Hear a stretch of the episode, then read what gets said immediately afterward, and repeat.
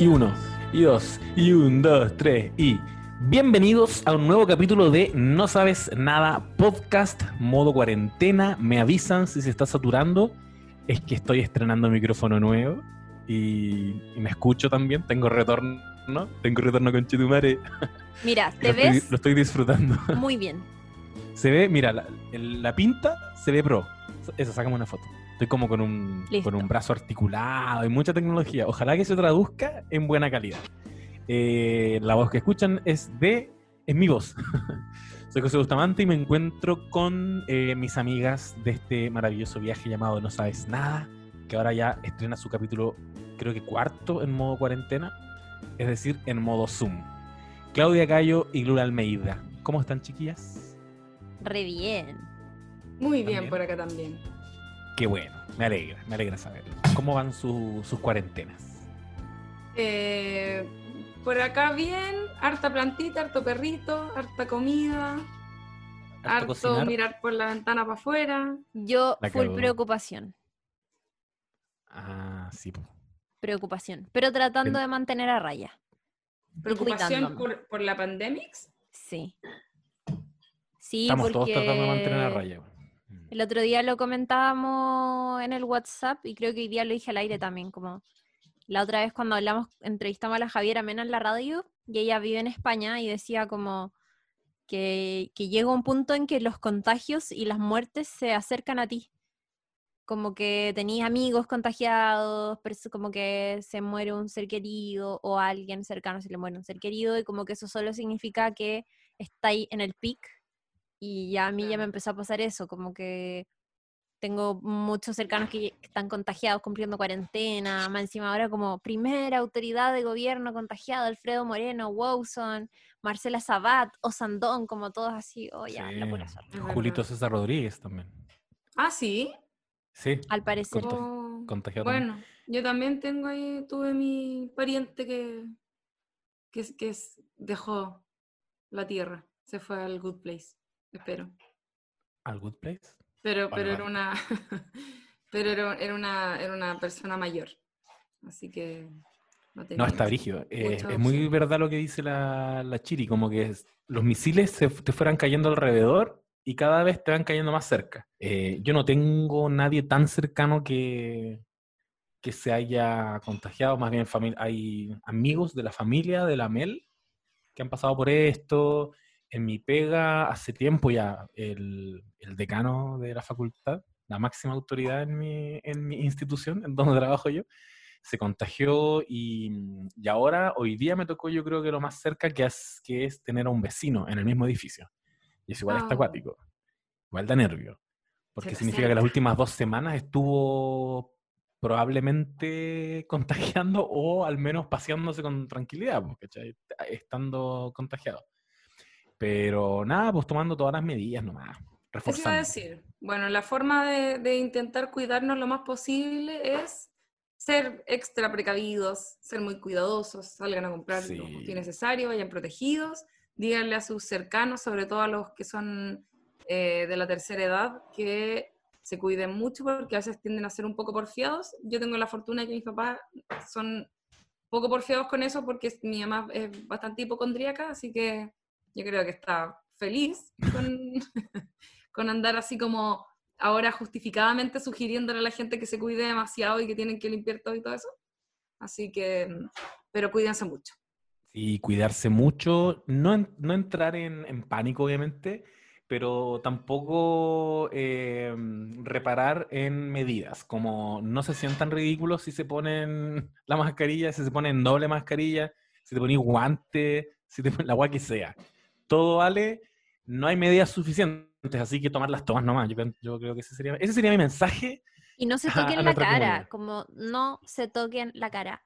No se toquen la cara. No hagan Oh, yo eso. soy bueno para tocarme la cara. No lo hagáis. Uf, No lo hagáis. Si, si es que está ahí La afuera, sales a comprar al supermercado lo que sea, no te toques la cara y no lo hagas hasta que vuelvas a tu casa y te laves bien y te asegures que estás Sí. higienizado. Pero nada, no queda nada más que Por eso y estar atentos y vigilantes. Es- esta máscara, que es como una mica que te cubre el rostro, yo por eso siento que apaña bastante, porque te haces más consciente de que tenías una hueá en la cara. Total. Te dan menos ganas de tocar. Sí, pues dicen lo mismo de las mascarillas. Bueno, es que la otra es como que se te empiezan a sopear y te empieza a picar la ñata. O no sé, weón. Es desesperante igual andar con mascarilla, la verdad. Em, pero, y los lentes, yo no sé cómo lo haces tú, José, pero yo no puedo Palo ocupar lentes con la mascarilla. Terrible. Em, es verdad lo que decían además de, de filo, no se sientan avergonzados por andar extra urgidos, como que yo estoy ocupando caleta de, cuando voy a comprar al súper y cosas así, como con más gente, me pongo las mascarillas de la, como que ocupaba para las lacrimógenas, con estas weas así como Chernóbil. Bueno, Vaso medio lleno, vamos a estar todos súper aperados para cuando Chile estalle de nuevo. sí, Vamos ya está, ya veníamos, sí, Sí. ya veníamos como tapizados en mascarilla y antiparra, pf, fantástico. La zorra. Empezamos entonces con la serie. Hoy vamos a Sí. comentar The Good Place, como nos contaba el José, creada por Mar- Michael Chur. Ya vamos a hablar eh, de eso. Y, y quería empezar con la, mm, con la sinopsis de la, de la serie para poder eh, comenzar a, fluir libremente con nuestro análisis. Eh, bueno, The Good Place es una serie que comienza, vemos, vemos toda la historia a través del punto de vista de Eleanor Shellstrop, que es una mujer como mm, muy, vamos a ir descubriendo a medida que va avanzando la serie, una persona que no fue muy buena en su vida y que despierta eh, después de haber muerto aparentemente en un lugar muy perfecto, la, recibe un tipo que le dice, le da toda la bienvenida, estás en el good place, es decir, en el, en el lugar bueno, algo que podríamos decir es el paraíso, em, porque tú fuiste muy buena en tu vida, le da un montón de detalles que rápidamente nos enteramos ella con los que ella no se identifica, eh, y por lo tanto ella queda con, se da cuenta, ¿no es cierto?, que eh, cometieron un error, ella no pertenecía en ese lugar. En este, en este lugar, eh, ella conoce a otras personas que también están como ella llegando eh, por primera vez al Good Place, donde al parecer llega muy poca gente y eh, Michael, que es el, el arquitecto de, de, este lugar, que es quien la recibe, eh, le cuenta que todas las, todos los artistas han quedado fuera del Good Place, como que la mayoría de la gente termina en el infierno eh, que es un lugar terrible, de hecho le dice, no te, voy a, no te lo voy a describir, no te lo puedo mostrar, pero te puedo mostrar como el sonido, como el audio de lo que está pasando ahora, y es evidentemente lo peor, como puros gritos y, y tortura y cosas así. Y mm, lo que ocurre es que Eleanor eh, la, la, juntan con quien es su alma gemela, porque en, en este paraíso existen las almas gemelas, y que es Chidi, Anagonie, que es un tipo que eh, se dedicaba a la filosofía moral, como ética y moral, estudiaba eso, eh, y que al parecer es una gran persona. Entonces, eh, ella lo, lo, primero que hace es pedirle ayuda a él para mejorar porque se da cuenta que no pertenece a este lugar y quiere pasar desapercibida y que básicamente no la manden de vuelta al lugar donde sí pertenece, que es The Bad Place. También le presentan a sus vecinos, que son los otros eh, eh, personajes que componen eh, a, los protagonistas de esta historia, que son Tahani, que es una chica como socialité inglesa, muy hermosa y que está todo el tiempo como haciendo lo que los, los gringos llaman name dropping, que es como tirar nombre a la chuña, así como sí, bueno, el otro día estaba almorzando en la casa de no sé, Beckham y cocina como lo yo, como que ese tipo de comentarios.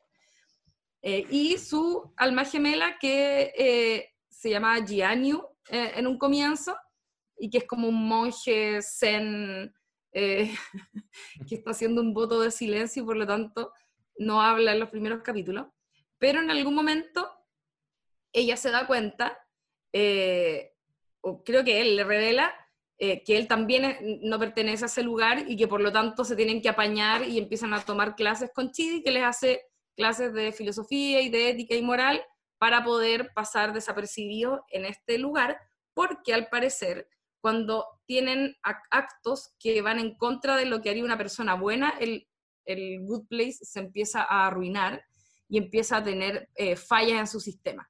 Entonces, para mantener el buen vivir de este lugar, son ellos los que tienen que empezar a corregirse. Eso respecto del planteamiento de la serie, porque eh, hay spoilers muy grandes más adelante, entonces para las personas que no han visto la serie, yo les recomiendo verla primero, o ver por lo menos la primera temporada primero, para continuar con el resto de la historia. Se me olvidó mencionar que también está eh, Janet, que es una especie de, de como Google, que contiene toda la información del universo y a la vez te puede proveer de cosas y tú llamas su nombre y aparece y ella te, te entrega lo que tú necesitas. Todo el Good Place además es como un lugar aparentemente idóneo, como que es súper bonito, está lleno de lugares para tomar helado, pero todo pareciera tener un pequeño desperfecto, ¿no es cierto? Entonces, cuando tú la casa de Eleanor, que debería ser su casa ideal, que obviamente no corresponde a ella porque en realidad ya está tomando el lugar de alguien más, es una casa que en realidad le parece horrorosa, está llena de payasos y cuestiones así que eh, uno no, sé que en realidad le podrían agradar tener pinturas de payasos, pero em, eh, al parecer hay, hay más detalles que empiezan a delatar que este lugar no es tan idóneo como se pensaba. ¿Falta algo? No, perfecto. No, está todo. Solo agregar, no sé si lo dijimos, que The Good Place tiene cuatro temporadas. Empezó en septiembre del año 2016 y terminó ahora hace poquito, en enero. Eh, la última temporada, bueno, esta The Good Place es una serie de NBC, al igual que The Office, que también eh, tenía ahí a, a Michael Schur detrás. Eh, una gran cadena de televisión de comedias por lo demás, pero que en la cuarta temporada fue estrenándose en paralelo también en Netflix. Entonces los capítulos iban saliendo semanalmente, así que la serie, obviamente que eso lo, le amplió un montón las fronteras para ser consumida y por eso también fue tan exitosa, como que The Good Place estaba siendo muy vista en muchas partes del mundo. Eh, en el mercado latinoamericano, que es muy importante, en el europeo también, entonces como que agarró así mucho vuelo en algún momento y por eso también el final fue súper esperado y, y, si bien no, no pasó como ese fenómeno de al nivel Game of Thrones, que uno se juntó a ver el final y el final sucedió en un horario determinado, sí eh, fue como toda una semana en que se estuvo comentando el final de The Good Place. Después vamos a hablar del final. Antes de, entrar a, conversar de Michael Schur, que es el creador, que también nos parece súper importante por el, trabajo que ha hecho él en comedia, em, voy a hacer como una, una pasada rapidita por las temporadas, por estas cuatro temporadas que tiene la serie. La temporada 1 es muy X, muy fome. A mí en lo personal no me, no me enganchó para nada y como que muchas personas me decían, no, pero es que tienes que ver la primera temporada y en el último capítulo te vas a enganchar, como que la primera, al final de la primera temporada viene todo el enganche que te va a hacer querer eh, verla más adelante también. Y la vi un poco como haciendo otras cosas, no me parecía muy atractiva ni nada, es muy X y es básicamente lo que acaba de contar la Lula, es Eleanor llegando al eh, lugar bueno, la confunden con una abogada medioambientalista, qué sé yo, y ella, em, cuando, cuando se da cuenta que la confundieron, decide tener un plan porque es muy astuta y es hacer que Chidi le enseñe clases de ética para transformarse efectivamente en una persona buena y pasar piola, y como que no le hagan nada. Pero eh, al final de la primera temporada se termina revelando, porque ella se da cuenta, que Michael, que era esta persona que los recibía y que les enseñaba todo sobre The Good Place, eh, es en verdad un demonio, también conocido como The Architect, que eh, diseñó todo ese lugar y es una versión falsa del buen lugar porque en realidad están siendo ahí, están como atrapados en un bucle temporal eterno. Eh, ese lugar en realidad es el mal lugar, es The Bad Place y están siendo torturados. Entonces, ¿qué pasa? Que al final de la primera temporada todos se dan cuenta de esto y la segunda temporada es básicamente eh, Michael reiniciando a los cuatro personajes una y otra vez para, em, para volver a, desarrollar su experimento, pero ¿qué pasa? Que los reinicia tantas veces y todas las veces estos personajes se terminan dando cuenta de alguna u otra manera que no están en The Good Place, sino que están efectivamente siendo torturados en ese lugar que fue diseñado especialmente para torturarlo. Em, eh, justo cuando ya empieza a pasar esto en la segunda temporada, Michael decide formar un equipo con estos humanos, incluso aquí empieza a simpatizar con ellos, eh, y con las cosas que pasan ahí en este lugar. incluso se arma un grupo de filosofía donde Chidi, que, eh, que es este profesor de filosofía, empieza a enseñarle ética a los otros integrantes. Eh, Michael empieza a participar de, esta, de estas clases y em, aquí se, se, instala ya en definitiva esta pregunta que va a arrastrarse por el resto de los capítulos y de las temporadas de la serie, que es qué es ser una buena persona, qué te convierte en una buena persona y qué es lo que finalmente te hace llegar al paraíso o a como le digan en cada una de las religiones. Eh, en la tercera temporada lo que pasa es que se ponen estos eh, humanos, estos cuatro personajes principales, vuelven a la Tierra para ponerse a prueba y demostrar que con las enseñanzas aprendidas en The Bad Place pueden ser buenas personas en la Tierra. Y mm. la tercera temporada es básicamente Michael tratando de que todo su plan, eh, que compruebe su punto, su, punto en el fondo, que es que los seres humanos pueden mejorar, eh, empieza a, mm, a, hacer que todo funcione entre ellos, como que logra que estos personajes crucen sus caminos en la Tierra, incluso cuando venían de lugares súper diferentes, de ahí voy a hacer el alcance de que eh, cada uno de estos cuatro personajes vienen de lugares totalmente distintos. Y pasa que en la Tierra Michael empieza a sospechar que hay una conspiración todavía mayor y que el sistema de puntos que le permite a los seres humanos entrar al buen lugar está corrupto, no funciona correctamente porque el mundo se ha vuelto tan complejo que el sistema de puntos ya no da abasto y no permite juzgar de manera efectiva a estos seres humanos por su comportamiento en la Tierra. Y la cuarta temporada, que es la última, es el experimento final, es la última oportunidad que le dan a Michael para que demuestre que estos seres humanos pueden cambiar. Y eh, es quizás la temporada que más vamos a comentar a lo largo de este episodio, entonces no voy a entrar en detalle con eso. Pero sí es muy importante, antes de hablar de cualquier análisis, eh, que quizás nos va, a hacer, nos va a ayudar a hacer un cruce también con el tipo de humor que tiene esta serie o el tipo, el tipo de, de personajes que se crean, como llegamos a encariñarnos con algunos de ellos.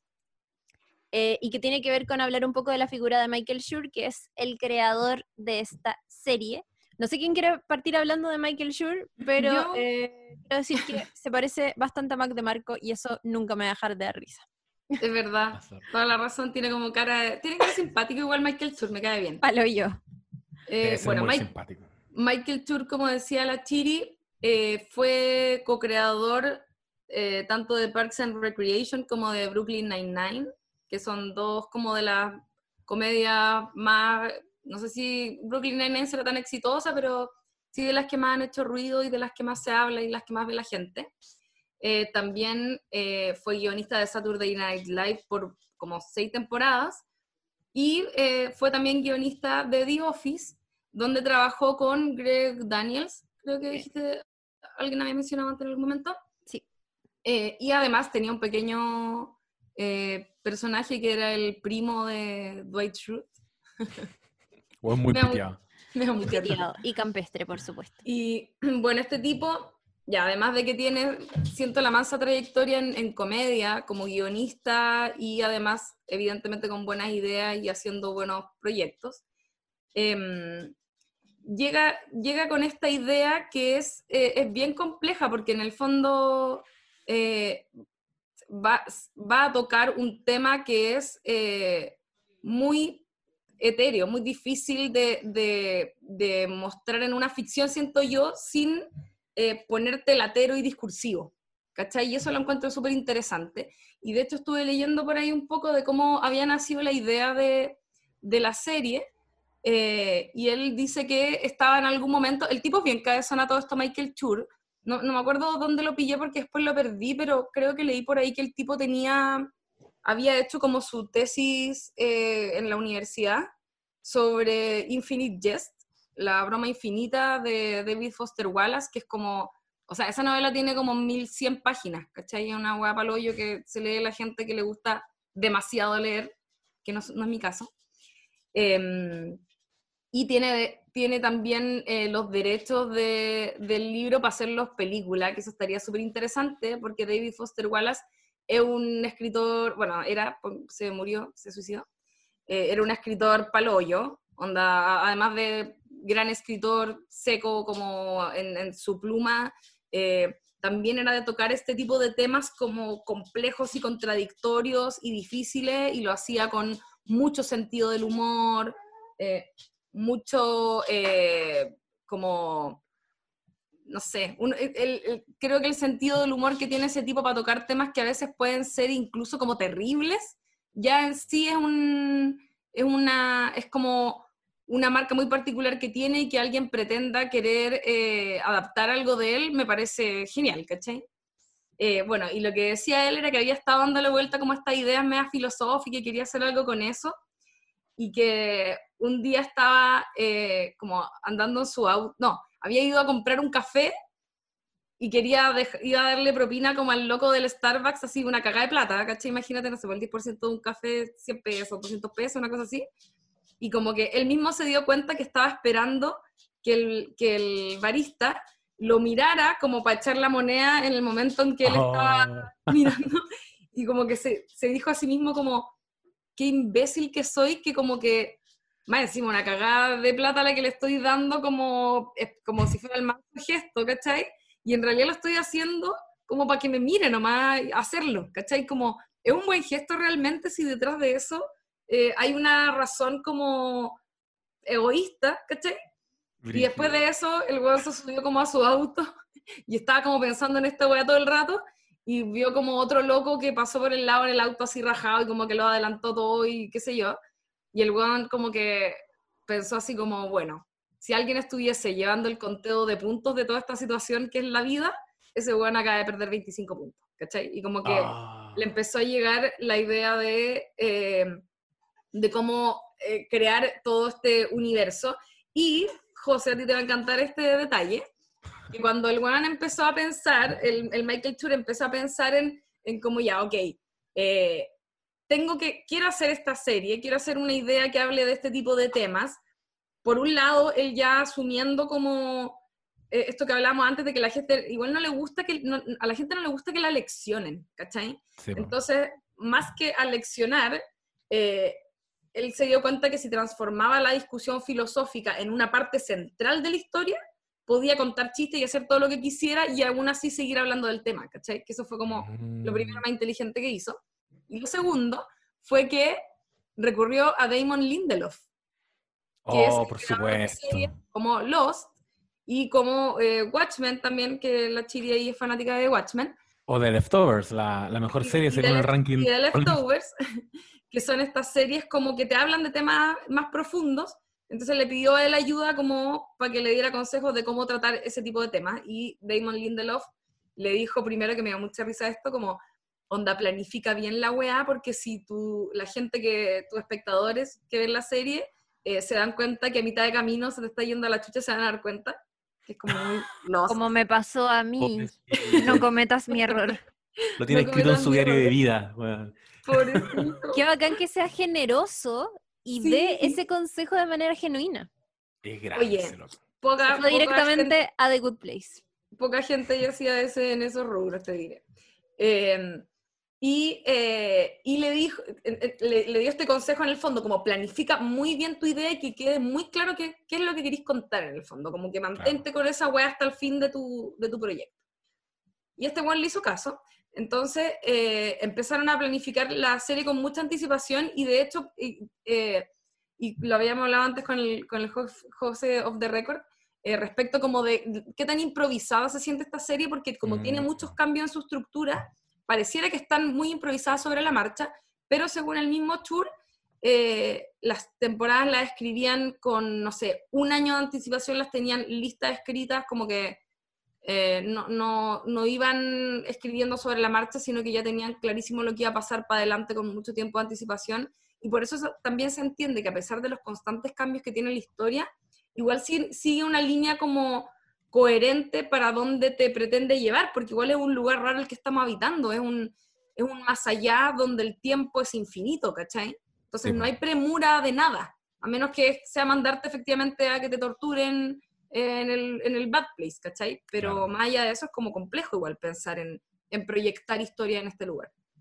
Que sabéis que el juego siento que hace muy inteligentemente la serie en ese sentido. Yo, yo te comentaba que yo sentía que podía haber estado algunas cosas como construidas en la marcha, como el final de, el final de la temporada 1, que es, este no es el buen lugar, este es el mal lugar realmente, pero ahora dándole una vuelta, creo que, que, que también te empuja a que tú quizás pienses que ese giro es un poco sacado del sombrero, pero cuando entráis a la segunda temporada, y eso me pasó a mí, en la segunda temporada ese giro se afirma absolutamente. Y es como, ah, tenían, tenían algo que contarme al respecto. Y al final de la temporada 2, cuando vuelve a tener un giro como, oh, sorpresa, los voy a mandar a la Tierra, uno igual podría volver a pensar, bueno, ¿qué va a pasar en la Tierra? Como no, esto no va a funcionar y no, estaba todo muy bien pensado. Entonces yo creo que, claro, tengo esa sensación de que, de que están improvisando, pero cuando me enfrento al giro, y después el buen me tapa la boca igual. Es, está muy bien elaborado todo lo que viene posteriormente. Es que ¿Sabéis que una de las cosas, sorry, que una, encuentro que una de las cosas más bacanes de, de Good Place que estamos súper acostumbrados a hablar y apelar a series que se alargan más de lo necesario, que no terminan bien, que, que, que siguen fabricando temporadas por que la industria lo pide en algún sentido, pero que la idea se abandona a mitad de camino y, y no, no cierra bien. Y creo que en estos tiempos que corren con tantos de esos ejemplos, The Good Place em, resalta, resalta por sí sola porque tiene cuatro temporadas. Eso que dice el José es muy cierto, como que a partir de la segunda temporada agarran esta idea que es, ¿qué, ya, ¿qué significa ser buena persona entonces? Exploremos esta weá desde la manera en que conectamos con nuestros amigos, con las personas que tenemos cerca, las decisiones que tomamos, las razones que hay detrás de eso y que finalmente como nuestra historia de vida que nos lleva a tomar esas decisiones y es como una, mm, eh, una duda y un tema que no se abandona hasta los últimos capítulos de la serie, ¿cachai? Y me parece que, que, es bacán y eso se lo alabo caleta, incluso eh, considerando que la, a mí la primera temporada como que no me gustó para nada, o sea, como que no, no le enganché nada, nada, nada, nada, absolutamente nada, de hecho la iba a votar y finalmente ya como, ok, me quedo acá y la, veo hasta el final. Pero bacán. Y otra cosa que tiene The Good Place es que tiene un súper buen final. Tan buen final que la persona que dio el consejo a Michael Short y le dijo, planifica bien tu idea, que no te pase lo que pasó a mí, eh, salió a alabar con mucha fuerza el final de esta serie diciendo, aplausos, me pongo de pie, sublime, preciso, emocionante, estupendo. Es que él tiene un tema con la vida después de la muerte igual. Tiene un tema con el purgatorio. Evidentemente. sí, claramente. Yo me quería agarrar de lo que mencionaste de Damon Lindelof, Lula, para comentarte que me hace mucho sentido porque, eh, y alguna vez lo comenté en el capítulo cuando hablamos de Lost, siento que algo que tienen en común eh, The Good Place y Lost es que son series fundamentalmente sobre personajes y eso te permite a ti, y me permitió a mí, ponte tú, eh, no abandonar este barco cuando me hacía estos cambios tan abruptos. Me cambiaba el escenario, me cambiaba las reglas del juego, eh, literal. Pasaban de estar muertos a, estar vivos. Sin embargo, estaba esta necesidad, y, eso lo vemos en la temporada 3, cuando el personaje de Michael trata de unirlos, es casi un relato sobre lo que es una sitcom, como, bueno, los necesito juntos para que esta weá funcione. Siento que, que, a mí eso me explica mucho por qué pude seguir viendo la serie y por qué me pude ir bancando cada cambio de, de escenario, porque están los personajes, pues, ¿cachai? Y son personajes que tú querías acompañar, que, con los que engancháis. Si tú conectáis bien, y esto podría ser, parece muy de perogrullo y en verdad aplica para todo, como en el drama también, pero igual creo que en la sitcom especialmente, que son estas, estos proyectos muy de largo aliento de las cadenas televisivas, necesitáis eso. ¿Conectáis con, con los personajes o no conectáis? Si conectáis con los personajes, me los podéis poner en cualquier escenario y voy a estar ahí con ellos cachando qué pasa. Y, nada, pues igual es infinito, el, son infinitas las posibilidades cuando estáis hablando de, del paraíso, donde todo puede pasar. Igual eso es, eh, yo creo que fue una súper buena decisión poner a, a, a, Kristen Bell de protagonista porque es una tremenda actriz oh, y tremenda actriz de comedia. Como que a mí sus líneas son las que más me hacen reír en toda la serie. Eh, que, que, a todo esto la comedia también de, de, la serie evoluciona de manera muy bacán, siento, como que ahora revisitándola, los primeros, la, primera temporada a mí me gustó Caleta, yo cuando la empecé a ver, la, empecé a ver con mucha motivación, y de hecho en el capítulo final, cuando te revelan que todo esto era como una mentira, me sentí súper estafada, eh, y es cierto que después la, la, la, retomaron bien y de alguna manera tenía mucho más sentido en el fondo, como aquí todos ustedes no pertenecen al good place y la necesidad que empieza a surgir en ellos de tratar de transformarse en, transformarse en mejores personas, em, como que fue, fue estuvo súper bien eh, entregado todo ese proceso. Eh, y la comedia también fue mejorando temporada a temporada. La última temporada tiene así unos momentos muy divertidos y, ni siquiera como en, la, en la formulación de las situaciones, sino que los diálogos, eh, simplemente, como que ya en los diálogos hay, muy, hay frases muy chistosas, son muy contingentes, ¿cachai? Hay cuestionamientos que son muy de acuerdo a, a, los cuestionamientos que uno tiene en la vida real, ¿cachai? Eso está bacán. Y los chistes, los chistes como de... The Good Place tiene caleta de referencias a la cultura pop también, como en...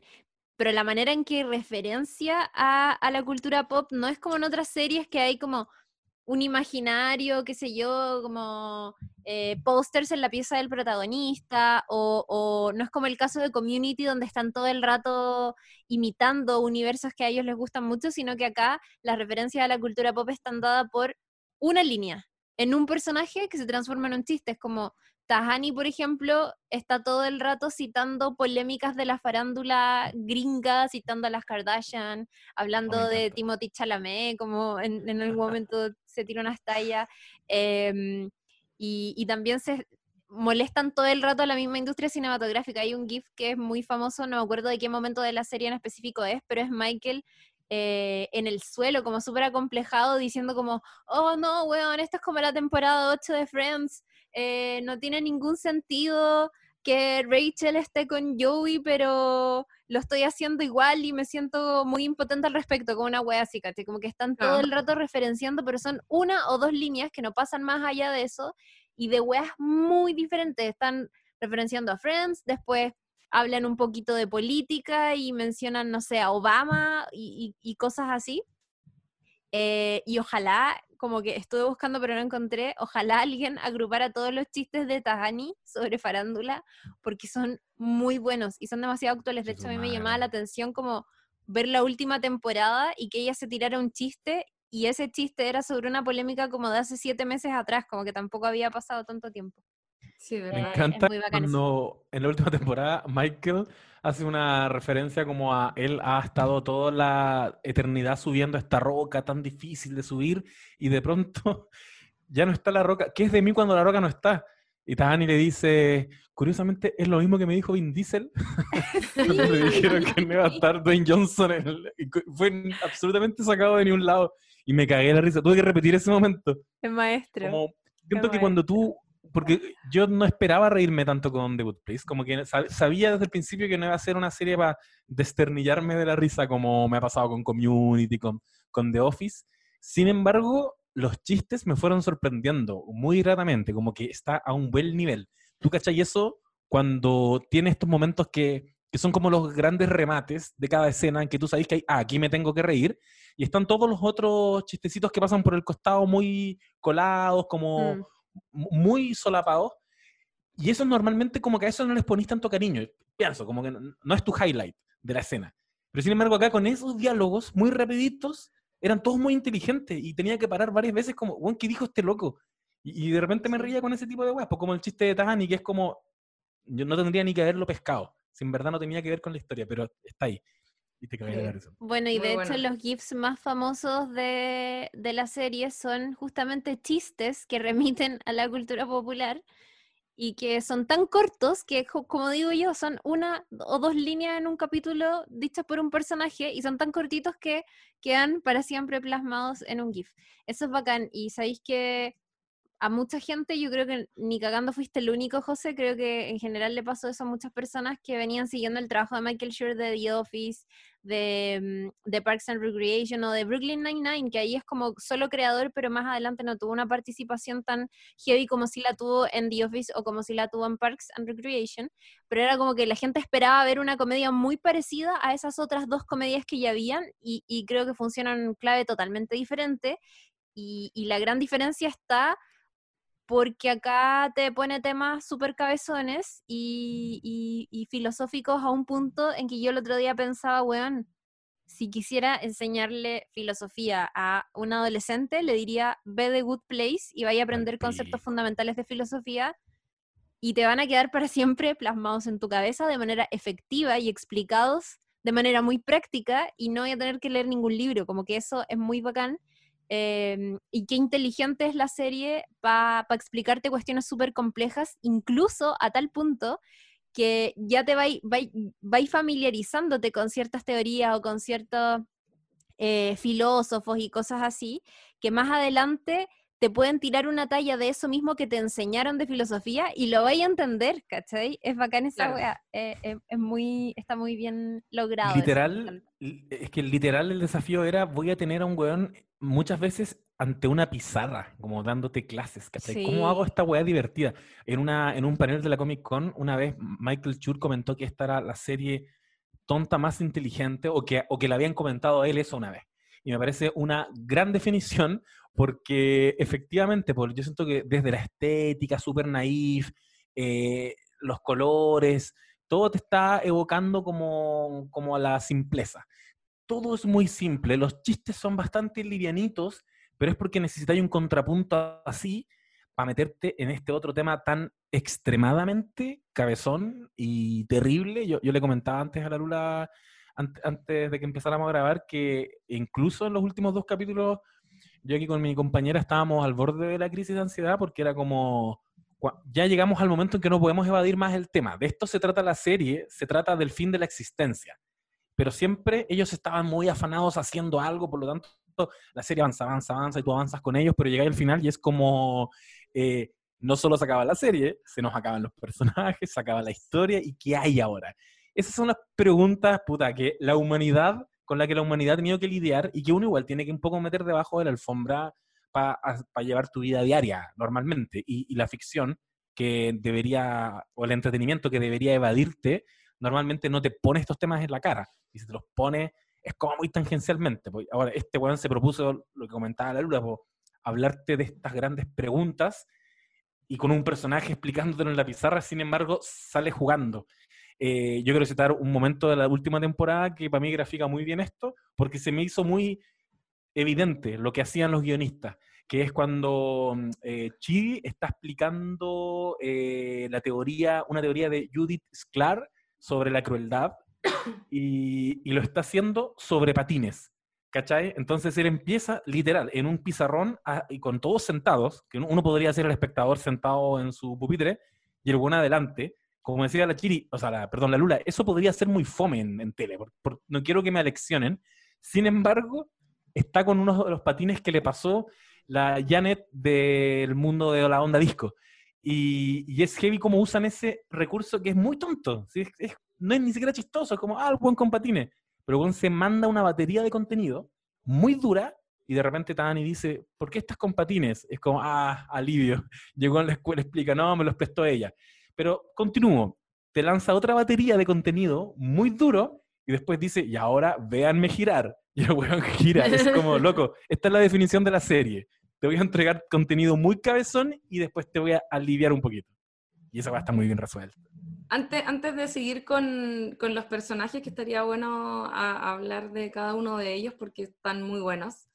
Eh, yo quería eh, comentar un poquitito sobre eh, un poco lo difícil que es hablar de este tipo de contenidos en series y por lo mismo no se hace tanto. Obviamente siempre, en general, las ficciones, las películas también eh, cuando están bien pensadas, hay, hay siempre un trasfondo que tiene que ver con la condición humana y cuestionarnos cosas importantes, pero se hace poniendo en práctica historias de la vida cotidiana y acotando también el tema a situaciones más mundanas.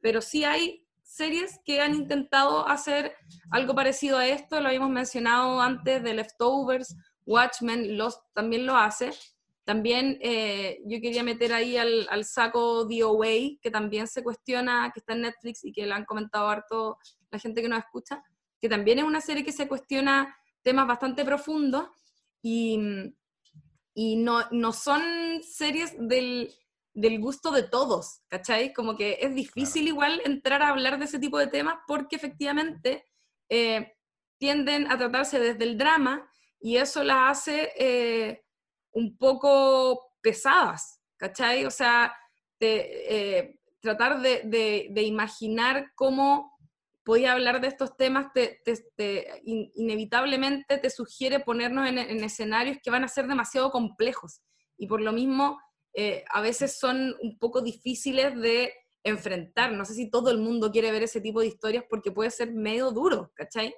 Em, tú además habías comentado Merlí, que también es una serie que te habla sobre filosofía ya directamente, y de hecho en cada capítulo, yo vi un poco de la primera temporada, te hablaba en un capítulo de Platón, en otro te hablaba de, no sé, Sócrates, en otro te hablaba de Aristóteles, como que tenía un poco este, este viaje también por, por los grandes exponentes de la filosofía clásica, o hasta por ahí me quedé yo al menos. Em, y lo que sí yo identifiqué en, en, en The Good Place y que lo, lo busqué en internet y no aparecía la referencia, pero estoy convencida de que Michael Tour eh, en su proceso de investigación tiene que haber pasado por, por ejemplo, series como Six Feet Under, que también es una serie que trata sobre la muerte, y es más, el fade a blanco, que eso es algo que ocupan en, en, en The Good Place, eh, cuando comienzan los capítulos o, o en, cuando los resetean ya es como más evidente, eh, este fade a blanco y esta como simpleza que decías tú, eh, eh, y, esta como luminosidad que tienen incluso los colores que, con los que trata la, paleta de colores de la serie, eh, para mí es una directa referencia a Six Feet Under, y también a una película que es menos conocida que se llama I Heart Huckabees, que es del director David O. Russell, y que es una película que pasó coladísima, pero que tiene grandes actores dentro de su, de su casting, eh, sale Dustin Hoffman, eh, la Lily Tomlin, eh, Naomi Watts, Jude Law, la protagonista Jason Schwartzman, que es el protagonista de estas varias películas de, de, Wes Anderson, y que esa película trata específicamente sobre este tipo de temas. Se trata de unos detectives existencialistas, de hecho, y hablan constantemente de algunos de estos exponentes de la filosofía y también está el tema de tu otro, eh, que se llama en la película, que es como el, alma gemela en, la serie. Mm. Hablan del otro y es como que tiene una compañía para guiarte en este proceso. Y la música de Ihar Hakavis y de Six Feet Under está influencia eh, de manera muy evidente la música en The Good Place. No sé si vieron algunos de ustedes eh, Six Feet Under, pero la música es parecida y, la música de, de Heart también se, se, siente en las composiciones que tiene The Good Place, y eso lo busqué en, internet y no, no encontré nada al respecto, solo una entrada de un foro donde alguien lo mencionaba como, oye, esto me recuerda a Heart y alguien le respondía como, puta, sí, evidentemente hay un parecido ahí porque también los temas se rozan y sería, ¿cachai? Pero... Sí, es una... Puta, la, película no está en ninguna parte. Yo la tenía de antes porque eh, me gustó mucho cuando la vi. Fue una, una, película que vi cuando era muy chica, de haber estado así como saliendo del colegio quizá o, recién entrando en la U. Y, nunca la vi en ninguna parte. No, está, está, como extraña coincidencia, me acuerdo de la traducción en español, pero la rendé en un blockbuster y sería, no la, no la pillé en ninguna otra plataforma. ¿Sabéis que la otra vez me pillé con un artículo eh, muy bacán, no me acuerdo quién lo escribió ni nada, pero fue justo el, cuando, cuando terminó The Good Place en el verano, que, que era un artículo bacán porque el periodista hacía la comparación eh, con Bojack Horseman y decía, no es coincidencia que una serie como Bojack, que trata todos los temas que ya sabemos que trata, termine como que él decía, es súper simbólico que termine encima el mismo día o la misma semana que The Good Place, que son series que obviamente funcionan en códigos muy diferentes, son géneros distintos también, los personajes, eh, para qué decir, pero que, mm, que, a fin de cuentas plantean las mismas inquietudes. Y, el, el, gallo decía como, eh, hacía referencia a esta, a esta escena muy importante en el final de, de, de Boyack, cuando él eh, le pregunta a otra persona, ¿soy buena persona? Como, ¿cachai? Que tiene mucho que ver con la misma inquietud que trata de Good Place, pero de una manera muy diferente. Y las dos series tienen, eh, ponen en un lugar muy central esto de conectar con otras personas y cómo hacer amistades o encontrar, vivir ciertos romances y qué sé yo, nos lleva mm, eh, a tomar otras decisiones. eh, nada, como que el weón al final es como de una manera súper cliché, pero cómo conectar con otras personas te, te puede terminar salvando en el fondo de, de un destino que ya teníais más o menos, eh, nada, como que te iba a suceder sí o sí. Y, me, pare- me pareció una bonita comparación. ¿Mm? No quería decir que, curiosamente, las dos casi me dejan con crisis de ansiedad, el los dos finales, porque los dos también te, te llevan a un lugar muy oscuro, que normalmente uno, yo sé, tengo hartos temas que resolver, parece, ¿eh? Pero, pero siento que tanto Bojack Horseman como The Good Place te ponen de frente eh, de una forma un poco más luminosa en The Good Place. Yo, yo cuando estaba viendo el final decía, ¿cómo van a levantar esta weá? Se está poniendo terrible. Después vamos a hablar del final, pero, pero era como, loco, no- esto no es feliz, ¿cachai? y se van en un rollo budista que me pareció bacán. En el caso de Bojack Horseman, en, en ese capítulo que es básicamente la muerte de, de Bojack Horseman y, y uno puede Claro. pensar después si sobrevive o no, eh, también tiene, tiene ese componente, pues es súper duro, él eh, escapando de la muerte, escapando, corriendo, de, de esta oscuridad que se va llevando los personajes. Sí, me hace mucho sentido. Qué semana terrible para ver finales de series de haber sido esa semana de, de enero. Y la Bueno. muerte, que se vuelve muy, muy importante también para finalizar como una historia que parecía que no, Sí. que no necesariamente tenía que ver con eso. El mismo Michael Schur decía que la pregunta que él intentaba responder en la serie era lo que decía y tú, Pochiri, como ¿qué nos debemos mutuamente? ¿Cachai? Eh, y, se, y se hace alusión harto a eso en la serie como de cómo finalmente ser buena persona tiene que ver con anticiparse a las necesidades del otro, ¿cachai? Eh, cómo, cómo vivir una vida egoísta eh, evidentemente está mal y es lo que hacemos la mayoría de las personas en el mundo occidental por lo menos, que es como eh, salvarse uno, uno solo, ¿cachai? O cómo nacen las inseguridades a partir del éxito de otros, ¿cachai? Y ese tipo de cosas. Y cómo en realidad eh, lo que tenemos que pensar para vivir bien tiene más que ver con qué puedo hacer yo para que tanto tú como yo vivamos bien, que pensar en salvarme eh, sola todo el rato. Y eso es una, algo que Michael Schur pone en todas sus sus series, al parecer, que es el valor de la amistad, ¿cachai? Como que para él la salvación está en eso. Y es, y es bien interesante porque si bien hay historias que, por ejemplo, ponen a la familia primero, que es algo que hemos discutido acá también, como de esa diferencia entre, eh, como en, en las ficciones a veces uno ve a personas que son, sobre todo los gringos, tienen más esta, esta mm, eh, vida adulta donde los seres queridos son amigos, a diferencia de quizá una realidad latinoamericana donde la familia es lo más importante. Pero claro, la amistad te habla de eso, tiene que ver con que te importe gente, no porque está ligada a ti es por un lazo sanguíneo obligatorio, sino que eh, interesarse genuinamente en otras personas y querer el bien para otras personas eh, solo porque eres capaz de valorarlas en su integridad.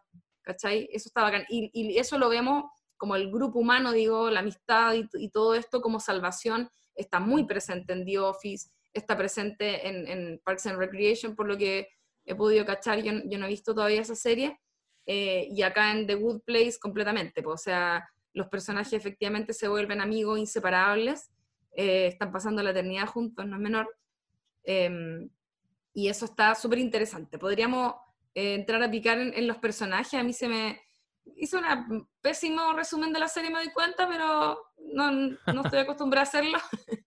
y no mencioné, por ejemplo, que Michael, que es el arquitecto de este Wood Place, que es, ¿no es cierto?, su, su proyecto personal de cómo torturar de maneras distintas, porque efectivamente en el Bad Place a la gente se le tortura de verdad, y él quería hacer un, un movimiento distinto, eh, porque eh, Michael está muy obsesionado con los humanos, ¿cachai? Como que eso que comentaban de Friends en algún momento, él en algún momento se ve todas las temporadas de Friends, entonces toda su noción de amistad la saca de ahí, y por lo mismo después tenemos estos insumos como de cultura pop para, para echar eh, la talla, ¿cachai? Oye, ¿y coincidencia que se llame como el showrunner? No lo creo. Como el gran Ah, arquitecto de todo esto. mm, Y que es fanático de Friends, de ahí tiene que haber sacado muchos insumos. Sí.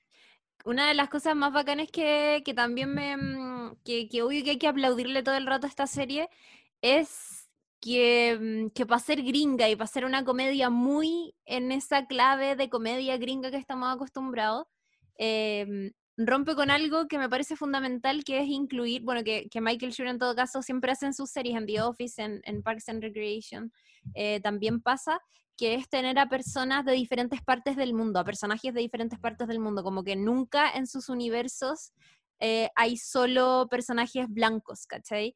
Y, y la representación de estos cuatro personajes principales de Eleanor, eh, Tahani, Chibi y Jason eh, está bacán porque efectivamente son cuatro personas de lugares totalmente diferentes. Eleanor es como ya blanca, muy gringa, Tahani es inglesa y es de ascendencia pakistaní, Chibi es de Senegal, eh, Jason Mendoza, bueno, Janju, eh, también eh, es de ascendencia asiática, entonces eso es bacán y qué buena representación del paraíso también, porque obvio que la gente que se muere no es solamente gente gringa, ¿cachai? Como obvio que en el Bad Place o The Good Place hay personas que se van al paraíso y que obviamente vienen de todas partes del mundo, entonces esa weá estuvo finísima y me encanta y también ahí como hacerle una, una mención especial a, a Michael Schur, que en, en The Office también tenía, bueno, a Kelly, ¿cachai?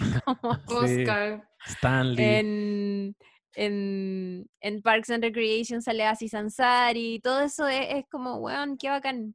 Y También eso que- igual es propio, eh, siento que funciona muy bien en la comedia, obviamente, pero, pero me gusta eso, que la representación del paraíso sea como realmente sería el paraíso, no habrían solamente blancos. Y es bacán que lo menciones porque creo que en The Good Place como que se consagra más esta vocación de multiculturalidad, porque además les da, no les da el rol clásico que la industria gringa asocia a ese estereotipo étnico o racial. Eh, normalmente sería un nerd indio muy eh, ñoño y súper inteligente, y no, es una mujer muy superficial y, y como de la socialité, como decía Lula, el, el negro en este caso es, es un weón súper ñoño, súper mateo, no es el weón, no sé, atlético, eh, súper sexy, ¿cachai? Es el Que más inteligente del grupo. Exacto, 2020, obvio que, que tiene que subvertir eso, pero igual es bacán que se nota que hay un esfuerzo para hacerlo. El Jason, para mí, es, el, es The Florida Man, básicamente. Es- debería haber sido un buen gringo, medio redneck, estúpido, que hacía puras tonterías cuando estaba vivo y, y se robaba, weá. Sin embargo, no, es Jason Mendoza, ¿cachai? Como que siento que también, apla- aplaudo ese esfuerzo de Michael Schur por desestigmatizar también los estereotipos que están asociados a, a esos grupos o a esas minorías étnicas.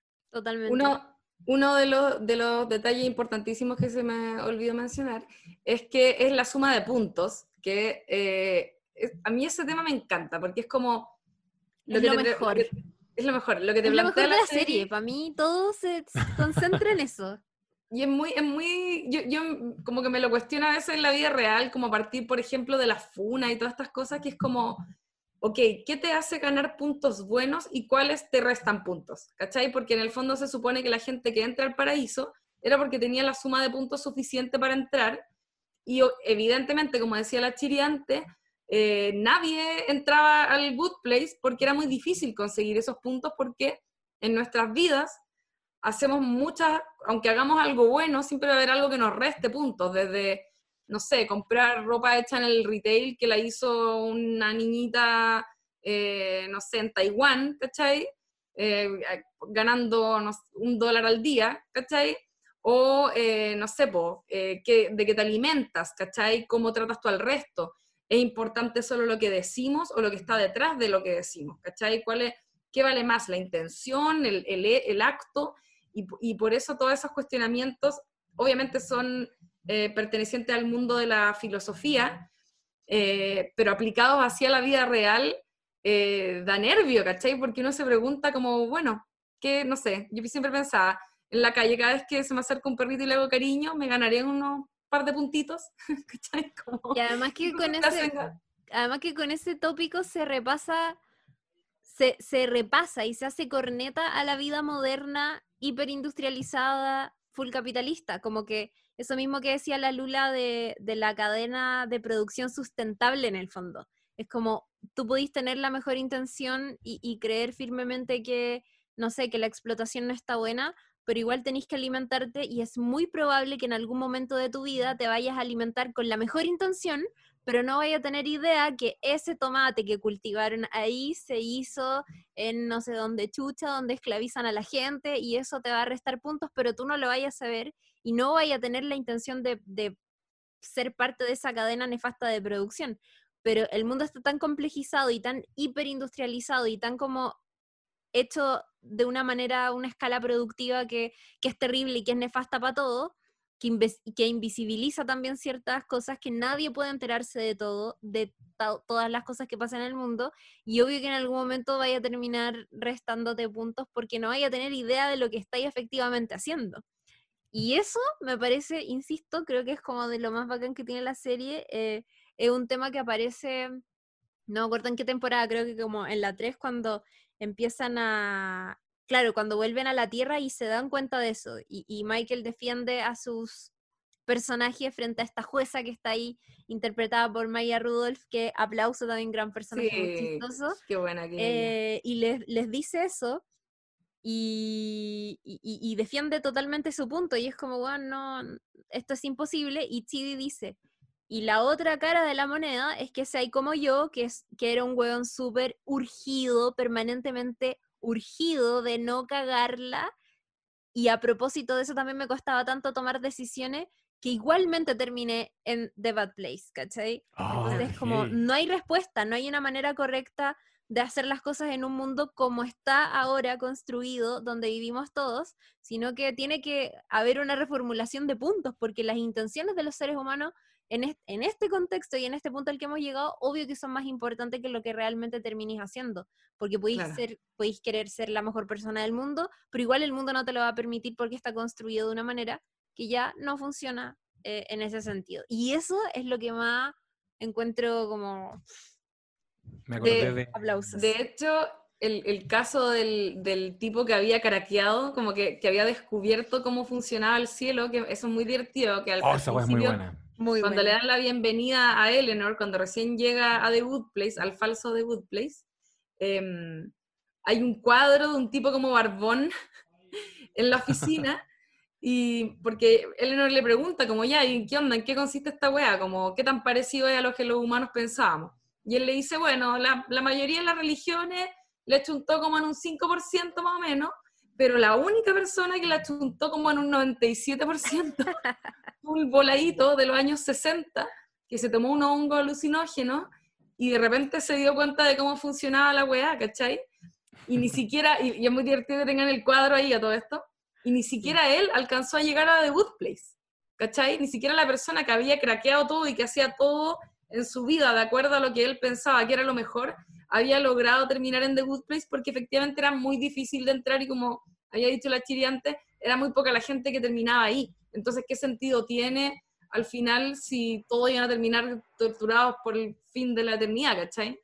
Oye, ese personaje, el que descubre, el que se hackea cómo funciona The Good Place en su versión de viejito, está interpretado por Michael McKean, un grande que, por ejemplo, lo pueden ver en Better Call Saul como Chuck McGill, el hermano mayor de, de Saul Goodman en las primeras temporadas. Prácticamente la mitad de la serie es este personaje. Para mí fue muy grato verlo. Ah, no, Eh, me acordé, Chiri, cuando estabas hablando de esto de tratar de hacer todas las cosas bien y aún así joderla. Hay, un, hay una escena de Doctor House en que no sé a, a quién le dice que es una cabra que se que recriminaba mucho eh, no tener como un pasado o una infancia eh, tortuosa o sufrida, porque básicamente su familia la crió en un seno demasiado confortable y todo era perfecto. No tenía una historia terrible familiar que contar. No tenía esa épica en su vida. Y Doctor House le decía, básicamente, tus papás te jodieron la vida al no joderte la vida. ¿Cachai? Como que no hay forma, no hay forma de, de, de no cagarla. Y eso creo que se conecta 100% y debe haber sido alguna vocación que tenía Michael Schur de cuando sale esta serie, hablar de, de las funas, hablar de la hipercorrección política que hay en las redes sociales, es una ridiculización en el fondo de, de gente que trata de eh, hacerlo todo muy bien, porque puta, lo que decís tú, pues ya, ya no sabéis qué hacer, porque, porque si no como este producto de origen animal, puta, de repente igual estoy explotando a unos niños no sé dónde, y, es como, chucha, ¿qué se puede hacer? Y ya se vuelve derechamente un poco absurdo, y, y sale con esta serie que probablemente un poquito para allá igual apuntaba, ¿cachai? ¿Qué podía hacer? Estos cuestionamientos son, son solo humanos, ¿cachai? Como que, mm, eh, por decirte algo, ¿Qué pasa si soy una buena, no sé, que salva a gente de la pobreza o del hambre o he salvado vidas?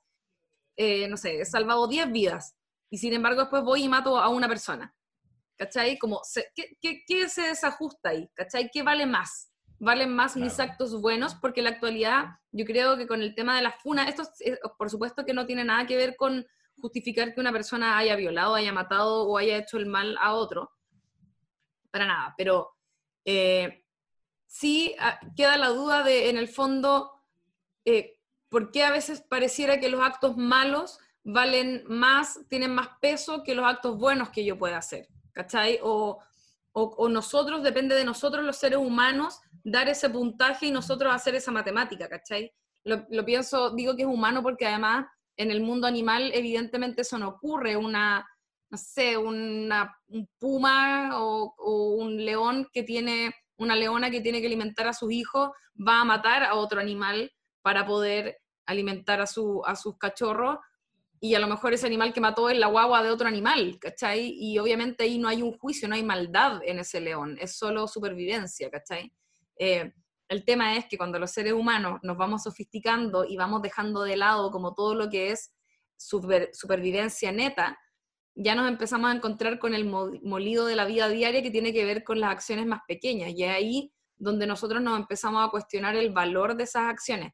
Eh, Michael, Chur se propuso para la serie que en cada capítulo eh, ocurrieran dos cosas, que esto es algo que en realidad siempre debería ocurrir. Se supone que en, una ficción de este tipo, eh, todas las escenas deberían hacer avanzar la historia o revelarnos algo sobre el personaje, ¿no es cierto?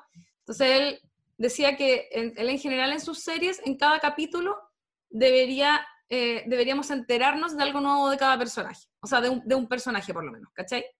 Eh, que era algo que él se proponía hacer también para The Good Place y que había hecho antes en, la otra serie en las que había trabajado. Pero también en este caso, responder una, una pregunta sobre ética en cada capítulo. ¿Cachai? Entonces eso le va dando como la temática a cada uno de estos capítulos, como decía la Chiti, que es lo que aparece al principio cuando cuando eh, empieza cada episodio, ¿cachai? Que es como capítulo, eh, no sé, dos, ¿cachai? Eh, y, en, cada uno de ellos tratar uno de estos temas y dar alguna, algún tipo de respuesta, ¿cachai? Sí, pues y otra cosa que también, perdón. No, dale, por favor.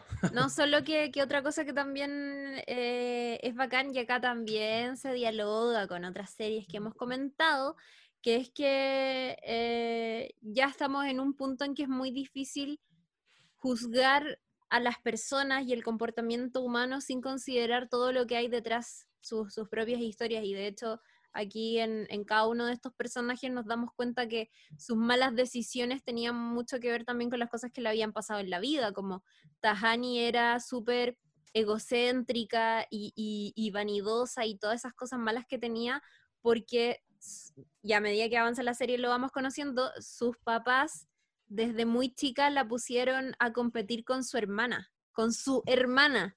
Entonces crearon una falsa rivalidad entre ellas que las hizo ser, puta, tener e-, ese carácter de mierda, pues de, querer, esa ambición por querer siempre ser superior que la otra, por estar también enrostrando constantemente que eran mejor que la otra, eh, que las, volvió, la volvió también como en una, en una mujer súper buena para fingir, para, para falsear cosas y qué sé yo.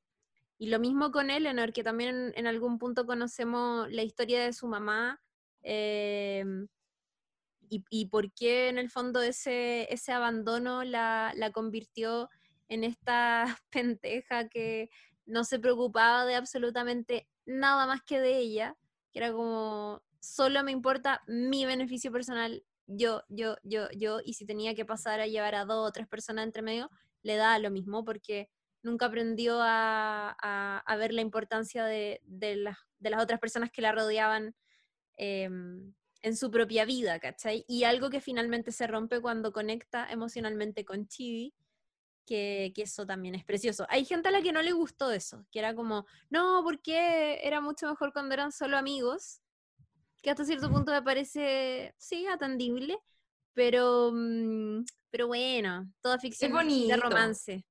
Y, es, bonito que ella, que ella como era, porque claro, la, la, la Eleanor era como trash, dice ella, que es como, claro. Eh, como chula, no sé cómo decir, no sé cómo se, se aplicará al chileno, pero es como, es una persona que en el fondo eh, solo consume, no, solo consume cultura pop, eh, solo se preocupa de sí misma, le gustan, no sé, las baratijas, como que no tienen, no hay nada como elevado. Ni a su, libro favorito es como el Instagram de, claro. de, Kylie Jenner, no me acuerdo. Pero claro. Y, y, es bacán ver que un personaje así eh, termina conectando con un profesor de filosofía, ¿cachai? Y de manera genuina. Que, eso es algo que también tiene muy interesante la serie, a diferente, o sea, esta es una sitcom finalmente, pero como una sitcom extraña. Una, es como una serie sitcom. No me atrevería a decir de hecho que es una sitcom, porque no viene, no, a diferencia de los sitcoms que tienen como el escenario y la, y la situación, es como, es algo como permanente todo el tiempo, aquí va cambiando todo el tiempo y te va presentando situaciones distintas, pero que sí van cambiando su contexto y un montón de cosas, independiente de que los personajes se mantengan los mismos. Así que es como una serie cortita, de hecho los capítulos son muy cortos, son como de 20 minutos y se pasan así rapidísimo. Eh, em, tiene la gracia, creo, por lo mismo, de que los personajes van cambiando, sobre todo el personaje de Eleanor eh, tiene un arco muy grande que se acentúa al comienzo porque después ya se embarcan en una misión entre todos juntos que es como mejorar y, qué sé yo, eh, pero su cambio es evidente. Ella pasa de ser una persona muy egoísta, como chabacana. Esa es la, eso quizás debería ser la, traducción. Eh, y que eh, la vemos cuando se empieza a interesar genuinamente en otro y le empiezan a importar genuinamente lo otro y de hecho su, eh, al inicio tiene una relación súper complicada con Tajani porque se llaman pésimos, son lo opuesto y también terminan construyendo una amistad bacana entre las dos, ¿cachai? Independiente de que se tiren como chistes mala onda de vez en cuando, entendemos que también hay como amor por debajo de todo eso, y eso está muy bacán. Sí, estaba pensando, me quedé pensando en lo que, que, es una pregunta que le hacemos permanentemente acá sobre el, género sitcom. Y yo, yo, pienso que sí es una sitcom, solo que las sitcoms están evolucionando caleta. O sea, Community es una sitcom y, y tampoco está, está concentrada solo en un set, tampoco tiene risas grabadas de fondo, pero, pero lo que sí le, valoro demasiado a, The Good Place y aplaudo mucho a, Michael Chur que, que, te hace entrar en esa, como que igual lo ubica en una zona gris. Efectivamente, acá si hay tramas horizontales que avancen, las tiene The Good Place, por lo mismo que decíamos antes. Una temporada puede no tener nada que ver con la temporada anterior y eso es muy poco sitcom tradicional. Pero hay otro componente que sí es muy eh, clásico de, la sitcom eh, vieja, eh, y lo he mencionado acá, pero igual lo quiero repetir porque a veces es interesante tirar estos conceptos, que hay un libro que se llama The Characters of Comedy de Scott Sedita, que es el que instala esta idea de los ocho roles de la comedia, muy inspirado obviamente en, en Friends, que son estos como arquetipos en los que están encerrados los personajes y que los hacen juntos generar situaciones muy chistosas y también los hacen cometer siempre los mismos errores y uno reírse de ellos porque puta. Y aquí es muy fácil identificarlo. Ponte tú está el racional, que en este caso sería Eleanor, Eleanor, ayúdenme, Eleanor, que, que, es como el listillo, el astuto, y que en Friends, ponte tú, es evidentemente Chandler. Tenías al neurótico, que, que es acá también muy claro que es Chidi, y en, y en Friends es Mónica, obsesiva compulsiva. Tenías al perdedor adorable, que eh, aquí es Michael. Y en, en, Friends es Ross. Tienes a el tonto, que aquí es Jason. En Friends es Joey.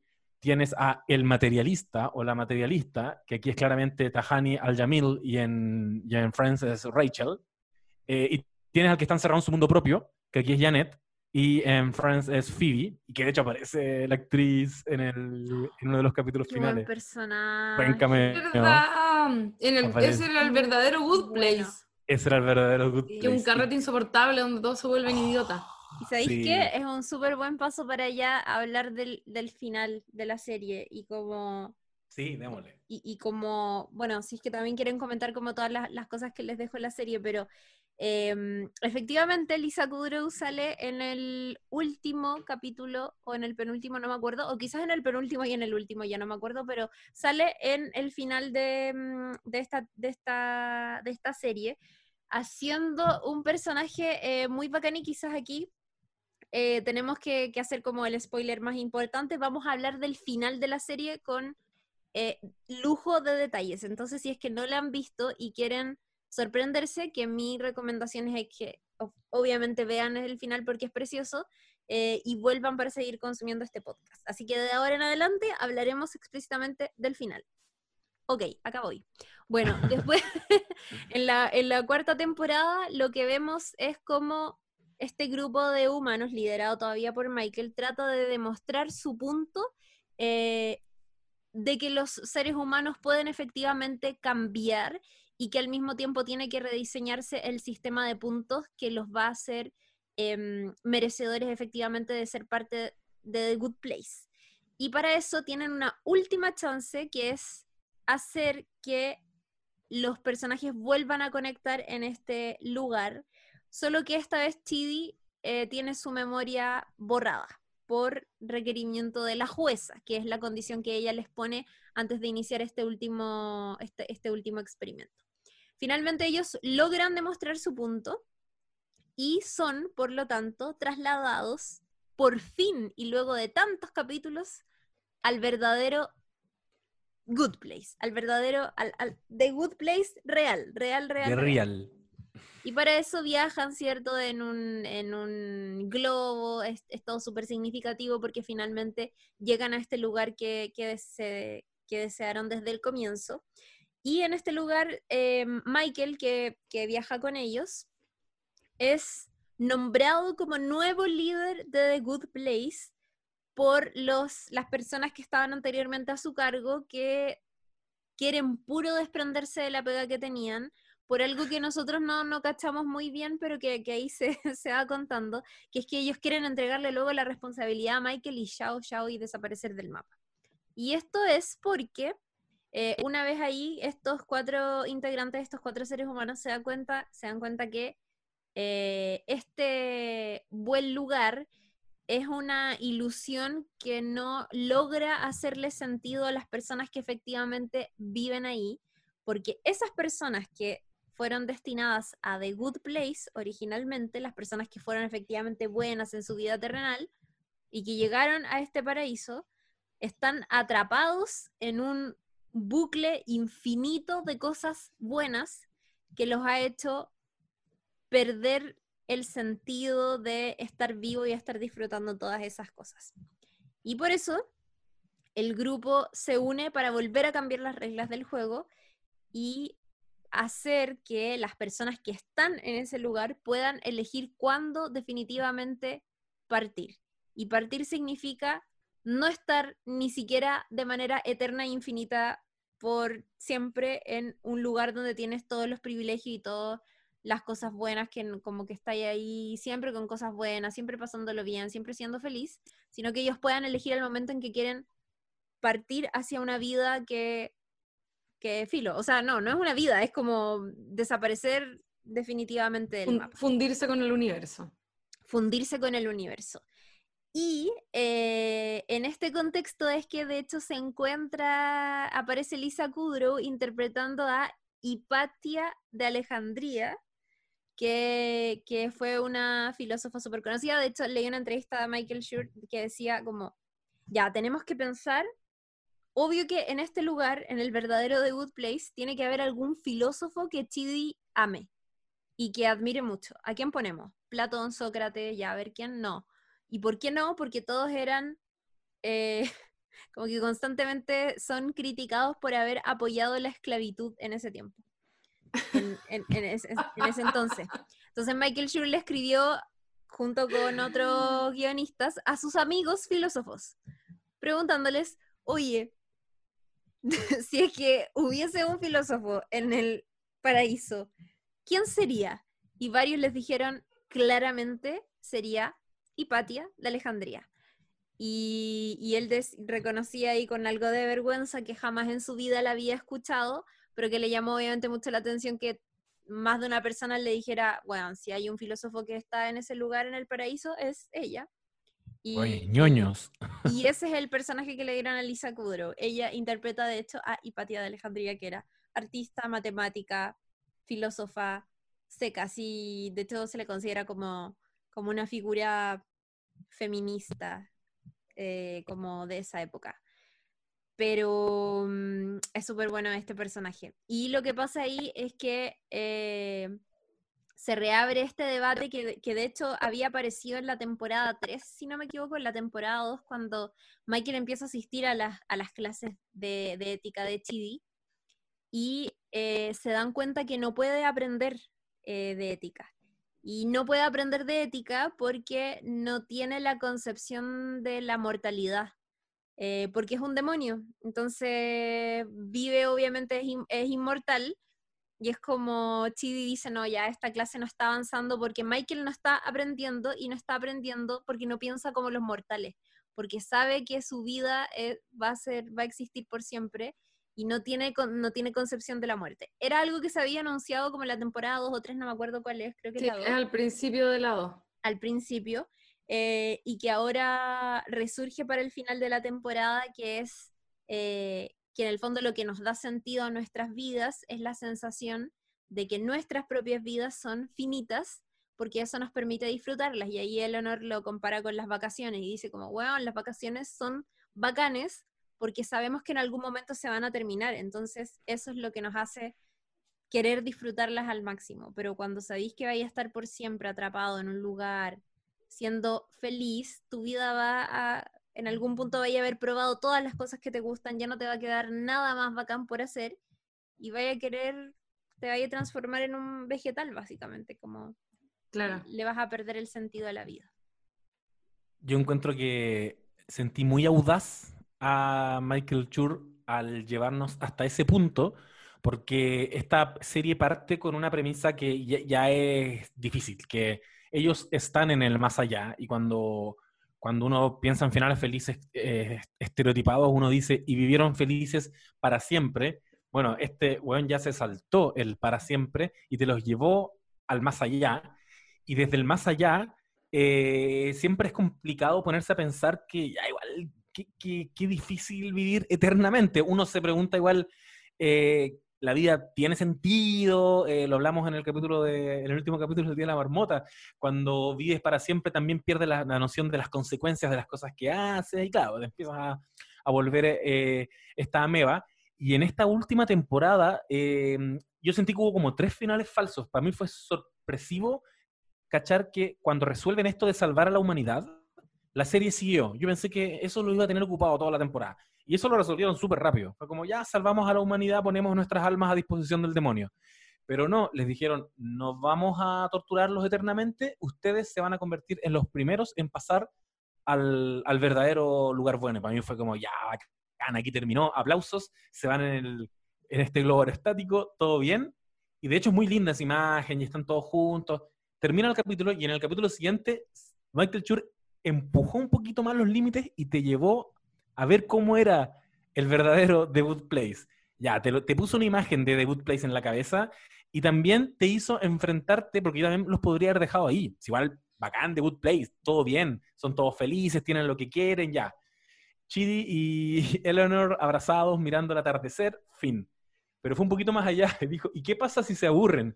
y se enfrentó a este conflicto que estáis planteando tú, pues, como chucha, la sensación de que la vida eh, no, es finita, nos pone en una situación de que no nos ponemos ningún desafío, por lo tanto nos convertimos en estas amebas y nada tiene sentido, ya, entonces le vamos a dar sentido, ahora van a poder desaparecer, les da este arco como para que termine la existencia y, y aún así siento que se las ingenió para que sea un final feliz. ¿Y cómo lo hace? Agarrando una lógica budista de que, mira, de hecho se lo dice también en un minuto Janet, le dice a Eleanor, el placer está en el misterio.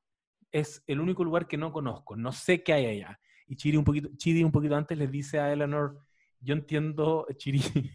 y de hecho, cada vez que alguien dice Chiri, pienso que están diciendo Chiri, me emociona un poquito. Chiri, Chiri. Eh, y, le, y, le, dice que para mí esto es como una es como el mar que forma una ola y luego esa ola desaparece y vuelve a fundirse con el mar. Entiende así, hermosa escena, muy lacrimógena así. Y le dice que, que entiendas así el, la muerte, ¿cachai? Es esto, voy a volver a donde al cosmos, que esa es la lógica budista, como del nirvana. Ya termino fundiéndome con, con todo esto que me rodea y, y, también lo experimenta Jason cuando les dice que yo tomé la decisión de irme porque siento, dice una metáfora muy linda que es como mi aliento se fundió con el aire, ¿cachai? Como que estoy en una paz absoluta. Y ese espacio de que están sintiendo ellos, uno como mortal que está viendo la serie no tiene cómo saber si es real o no. Entonces siento que ahí recién Michael Schur te dejó un enigma. Te quiso mostrar todo. Te muestro el good place, el bad place, te muestro el verdadero good place, pero aquí ya no, aquí ya... Tú imagínate qué va a pasar con ellos. Y se convierten en estas lucecitas que, que forman sí, desapareces en el fondo. Es como dejar de tener una conciencia como ser íntegro, como te conocieron en, en, tu versión humana y ya como a desperdigarte y, literalmente fundirte con el universo y existir de una forma no humana simplemente, ¿cachai? Eh, claro. Eh, que eso es lo que a mucha gente le da, le da mucho pánico de morir, pero es, yo creo que si, si, si nos sacamos como los parámetros que tenemos nosotros como seres humanos, eh, tiene todo el sentido del mundo de que eso sea placentero, ¿cachai? Que ya no es como estas complicaciones que el cuerpo se, se lastima o, se, o envejece o duele o, o qué piensa el otro de mí o todos los cuestionamientos humanos, sino que es como, filo, ser uno con el todo, ¿cachai? Y es bacán también porque Jason como que se va, o sea, todo, el final de estos personajes termina, termina siendo y, funcionando bajo una lógica súper budista de las cosas, pues que es como fundirse con eh, el universo, eh, en el fondo nada desaparece, sino que nos transformamos en otra cosa, inicia una nueva vida. Esta misma mm, metáfora de la ola que decía y tú, o lo que él decía de, sentir que su aliento eh, es lo mismo que el aire como que hay afuera, algo así. Eh, es como volver un poquito a. O sea, Jason Weón terminó siendo el monje que supuestamente era en un comienzo. Sí, me encanta ese detalle. De hecho, tiene ahí como que dice: Ya, me voy a ir, voy a atravesar el portal, desapareceré. Y se le olvida el regalo de Janet. Y tiempo después, cuando Janet va a dejar el portal a Chidi, si no me equivoco, eh, eh, a Eleanor. O a Eleanor, claro, ahí... Ah, no, perdón, perdón, perdón. ¿A, quién es? Sí, a, Chidi. Ya, ahí no me acuerdo. Pero aparece Jason y le dice, no, no me he ido todavía, estuve todo este tiempo acá aprendiendo a conectar con la naturaleza. de hecho, como que hasta lo muestran un poco meditando y es como... Sí, es demasiado lindo. Es como, ¿y cómo lo hiciste para esperar todo este tiempo? Bueno, estuve 10.000 años dándome vueltas por el bosque, pensando y reflexionando en la existencia humana. eres un monje, lo lograste. Y el buen dice, ¿cómo? Ah, igual no cacha, porque es el, tonto. Eh, muy, muy lindo el final de Good Place en todo caso, como decía antes, audaz. Michael Schur al mostrarte todo, como esta especie de epílogo. Eh, pero te habla de cosas muy bacanas, por ejemplo, te habla también de, de soltar como una forma de amar también, que, le toca hacer a Eleanor, que es la que estaba más aferrada a, que no se le fueran sus amigos y, al final que no se le fuera Chidi. Y llega un punto en que le dice, mira, yo te podría seguir eh, teniendo aquí a mi lado eh, simplemente con la excusa de que voy a estar muy triste si te vas y te puedo seguir paseando por todo el mundo, pero la verdad es que no tengo ningún argumento fuerte y, sería egoísta de mi parte. Así que si tú sentís que tenés que ir, eh, ándate nomás, ¿cachai? Eh, que yo siento que es un momento de crecimiento heavy para el, personaje. Y, y, otros momentos bacanes como cuando Eleanor le describe a Janet, a Janet, le describe eh, cómo es la vida humana, a propósito de que Michael se vuelve mortal, que esa es una wea muy el, el genio del Aladino. Es hermoso lo sentí como, como que es redondito al final, como ya te voy a dar, él quería todo lo opuesto, te voy a dar mortalidad. Quiero que tú experimentes lo que es ser humano. Y le resume. ser humano. y le resume lo que es su vida. Mira, va a tener momentos malos, probablemente va a tener momentos buenos, va a hacerse muy buenos amigos y muestran un perrito de almada que le pone Jason. y vas a tener gente que no vas a querer ver y, y, así. Y como que sentí que fue un buen videoclip de, de lo que es básicamente la vida misma. Así que seco, seco Michael Chur.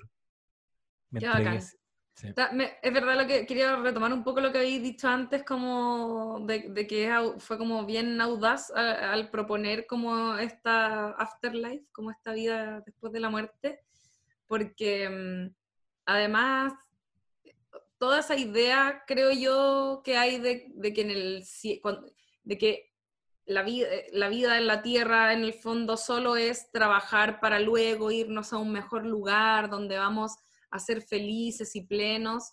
Em, ¿qué, realmente te imaginas de esa vida? ¿Cachai? Como que podéis realmente vivir en una eternidad donde sea infinitamente feliz, como que es verdad que pasaría lo que decíais, ¿cachai? Como es verdad que en algún momento eh, qué tan feliz puedes ser si no hay nada como ocurriendo en tu vida que te haga sentirte contrariado, ¿cachai? Que te dé energías para buscar otra cosa. Em, y, me gusta cómo se desarma solo eso y cómo inevitablemente te lleva a eh, imaginar un momento en el que simplemente tenéis que aceptar que quizás dejas de existir simplemente y que por lo mismo también era tan eh, valiosa la vida en la tierra nomás, ¿cachai? Y lo que, y lo que hacías con lo que, con lo que tenías, ¿cachai? Con lo que conocías y no imaginando este mundo como eh, fantasioso en el que van a ocurrir todas esas cosas que no ocurrieron en tu existencia, ¿cachai? Eso es lo que es tan, también desolador de la vida humana, como que no toda la gente tiene la oportunidad de ni siquiera intentar eh, vivir una vida mejor de la que les tocó, ¿cachai? Y eso es, lo, eso es como lo terrible y eso como por eso existen todos esos filósofos también, ¿cachai? Como cuestionándose qué chucha esta vida tan compleja que nos ha tocado vivir a partir de la conciencia, ¿cachai? Como que, insisto, si fuéramos animales em, que no irracionales en el fondo, que solo actuáramos de acuerdo a eh, impulsos básicos de supervivencia, no tendríamos ninguno de estos cuestionamientos, por supuesto, nada, nada sería tema, ¿cachai? Pero, puta, la mente humana es así, pues bueno. Y la Sí. Y el, bueno, la, conciencia que es un tema que al comienzo del capítulo cuando estaba hablando de series que se meten en temas densos, estoy terminando de ver la temporada 3 de Westworld y tiene ahí también sus nexos con The Good Place, especialmente en la última temporada, en que te hablan también mucho de cómo los androides a medida que los vas reseteando eh, esas experiencias que van teniendo en sus diferentes reseteos igual se van acumulando en un lugar pequeñito que empiezan a conformar una pequeña vocecita y esa vocecita se llama eh, la conciencia, También te habla mucho de la condición humana y preguntas muy duras, pero con otra excusa, que es la ciencia ficción, que son los androides. Y eh, quería decir que, que, todas estas son reflexiones que también son súper atingentes y coyunturales al momento que estamos viviendo como como humanidad que podríamos decir que la, esta cuarentena y, esta situación en la que estamos, en que hay un poquito de pérdida de sentido, estamos experimentando una pérdida, no, yo creo que a todos, a todos, a todos, nos ha llevado a, a sentir ese pequeño vacío en algún momento y que tratamos de rellenar de alguna manera, tratamos de evadir, nos tratamos de mantener ahí, ahí a flote por lo abyecto de todo lo que nos está pasando, pero, pero nada, igual por eso también puede ser un poquito difícil a ratos de ver. Ese, ese momento en que estás en el lugar bueno, lo tienes todo y aún así no es suficiente, es heavy, que es lo que les pasa al final de la temporada y te hace pensar en miles de weas, me hace pensar en los viejitos, ponte tú. En la gente que vive, puta, tanto, ¿cachai? La gente que vive noventa y tantos, ochenta y tantos años y, llega un momento en, ciento y tantos, llega un momento en que se aburren también, pues se cansan, hacen todos esos checks que hizo Tani. Y es como, ya lo hice todo, weón, ya se fueron todos, ¿cachai? ¿Para qué? Hoy Perdón día, de hecho, hablaba con, con una amiga que, que, perdió ahí a un ser querido, y me decía como, weón, eh, ella estaba, era una abuelita, y decía, ella estaba cansada, constantemente decía con una voz de cansancio, estoy cansada, ¿cachai? Como ya me quiero ir, ya estoy, estoy, estoy chata, y, y obvio que eso se entiende. Yo caleta de veces también me he cuestionado qué hacer si es que en algún punto llego y tengo, no sé, 60 años y puta, mi pensión no me alcanza para vivir, voy a tener una vida mala, no voy a, no voy a tener una vida digna, es como... Con el Nico, de hecho, siempre lo hablamos y el Nico me dice como medio en broma, como me corbateo, ¿cachai? Como no, no voy a seguir, no, no voy a dar en el, no voy a darle en el gusto a nadie como seguir estando acá solo para tener una vida de mierda. No sé, es como que Estar acá reabre estar acá muchos debates. para, sí, pues, para complacer a otros, porque hay veces en que tú dices, bueno, son tantas cosas de las que podía hablar, pues, como de la eutanasia, ¿cachai? Que ese es otro debate, que ¿para qué estar? Quiero estar porque quiero que esta persona siga acompañándome a mí, ser activo, funcional, que tiene su vida. Quiero saber que mi abuelito o mi bisabuelo está ahí todavía vivo, pero me vale pico en las condiciones en las que está. Eh, sí, pues son, son reflexiones bastante dark que uno tiene a raíz de una serie eh, tan inteligente. Y es la muerte con dignidad, si eso es al final, cuando, cuando Eleanor le dice a todos estos eh, integrantes de, de The Good Place, ¿qué me dicen si una nueva salida es que ustedes puedan llegar acá, aprovechar de hacer todas las cosas que quieren hacer, pero en un momento dado puedan elegir cuándo partir y transformarse en nada? ¿Qué me dicen de eso? Y todo lo bueno es como, sí, weón, sí, eso es como lo que queremos, ya estamos chatos, ¿cachai? Eh, nada, una, una muy buena y atingente reflexión sobre, sobre morir cuando, o sea, morir con dignidad en el fondo, cuando no, no estar en vida, como decía el José ahí, cumpliendo anhelos de, de otras personas. Oye, sobre el final solo quería decir como que mm, eh, a propósito de la vida de Michael en la Tierra, que eh, Ted Danson está casado con una actriz que también es muy conocida, que se llama Mary Steenburgen, que, que hizo, que tuvo un cameo en el capítulo final y que de hecho es la profesora que le enseña a tocar guitarra. Como que ahí ¿En también serio? Sí. No, Ted Danson es lo máximo. es lo máximo. Me cae tan bien. qué desde-. Lo es. Lo, lo alcancé a ver en Cheers un poco, es cuando era muy pendeja. Y, y, y- ti- puta, hay una serie que me encantaría que la comentáramos alguna vez, soñando, Ali eh, que, McBeal. se- que Ah. se llama, no, se llama, pero vi a Ally McBeal por si acaso. Sí, por eso lo digo, porque Em, sé que te gusta mucho. Em, no, esta era una serie que fue de HBO y duró muy poquito, debe tener tres temporadas, que era protagonizada por eh, Jason Schwartzman, que lo mencioné antes porque protagonizaba Lo amo. Era él, Ted Danson, que era su jefe, y era muy divertido. Y eh, Zach Galifianakis, y se llamaba Bored to Death, como aburrido. Ah, Bored to Death. ya. Muy buena No es tan serie. antigua, de, de ser No, como para de nada. 8 años. Es como del algo 2004, quizás 2005. así, po. Eh, Oye, era y- muy buena, pero la, pero la cancelaron y, y era entretenida, weón. Era una súper buena serie y ahí Ted Danson tenía un gran papel y, y se mostraba con, como lo amoroso y divertido que es, ¿cachai? Era un personaje quizás un poco parecido al, al de Michael. Qué bacán. Oye, Ted Danson que también sale en Fargo. Aquí hay un fanático de Fargo. Ay, yo no. Temporada. con, con Y- su y- madre. No, me- no me había fijado, Chiri. ¿En Estoy teniendo serio? un mind blowing, sí. Oh, Ted no he Danson. visto lo Véanse yo quería- Fargo. Yo quería hacer una reflexión final, que la anoté ahí en, en nuestro documento. Em, que una pregunta en realidad, porque Michael es el catalizador de todo esto que ocurre finalmente, que no tiene ningún sentido si lo pensamos bien. O sea, eligen a cuatro seres humanos de la Tierra muy random, pero son solo cuatro, o sea, todo el, el vecindario que configuró Michael como arquitecto para torturarlos era solo para ellos cuatro, ellos cuatro, perdón, y de alguna manera igual eligió en ese mismo grupo de personas, eh, primero una buena ya, que a lo mejor podría haber pensado que Eleanor era media estúpida, pero era bastante eh, astuta finalmente, eh, al punto de que llega a descubrir su plan, que no era un gran plan, ¿cachai? Como que en el fondo Michael lo que hace es decir como, miren, estas formas de tortura que tenemos para los humanos no son suficientes, hagamos otro tipo de tortura en un lugar que se supone que es perfecto, donde su integridad física va a estar bien, van a poder comer lo que quieran, van a poder tomar lo que quieran, pero la tortura va a ser interior, ¿cachai? Pero esa tortura era demasiado similar a la vida que ya tenían en la Tierra, ¿cachai? Entonces no sé si era tan tortura al final, ¿me cachai? Solo era tortura cuando tú le decías esto es el good place y te dabas cuenta esto no puede ser el good place porque evidentemente no lo estoy pasando tan bien como debería.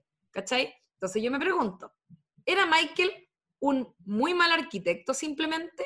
¿O era un weón que efectivamente estaba con una crisis en esta vida eterna y que quiso llegar siempre todo al límite como para que explotara y algo ocurriera? ¿Cachai? Como que mm, yo, siento que había algo de eso y, y a partir incluso de su obsesión con los seres humanos, ¿cachai? Que le encantaban y como que le da risa a las cosas que no tenían sentido y como le agarraba cariño como a todos esos elementos. Em, no sé, yo sospecho que detrás de todo eso hay un Michael que siempre supo que esta weá podía como tener un cambio radical en su vida y que por eso hizo este mal plan desde un principio.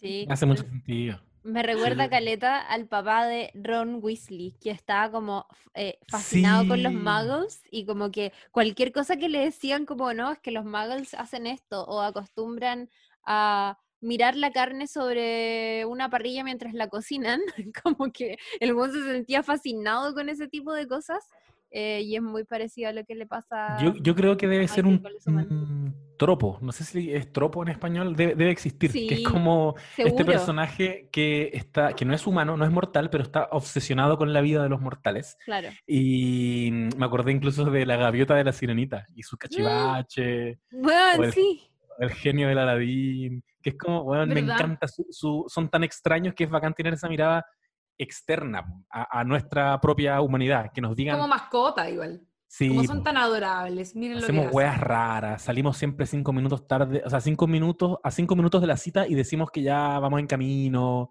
El buen lo hace explícito, como son, son muy raros ustedes, es verdad. Em, a propósito de, este eh, infierno que tú dices, eh, Lula, o, o, este Bad Place, que se parece bastante a cómo es nuestra vida cotidiana, también tengo una, también tengo una reflexión. No, más que una reflexión, es que eh, salió también en algún minuto al baile a propósito de The Good Place eh, una cita de Jean-Paul Sartre, no sé si lo estoy pronunciando bien, su concepción del, infierno, que dice el infierno son los otros.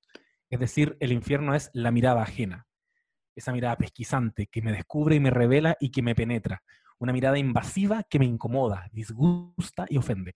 La mirada del entrometimiento intrusa e inmiscudiza, y no solo infernal, sino infernizante, que nos habla también de este rollo de eh, las redes sociales, y de la funa, y de que nos están lanzando evidentemente al paredón. ¿Qué es el eh, infierno sino, sino eso?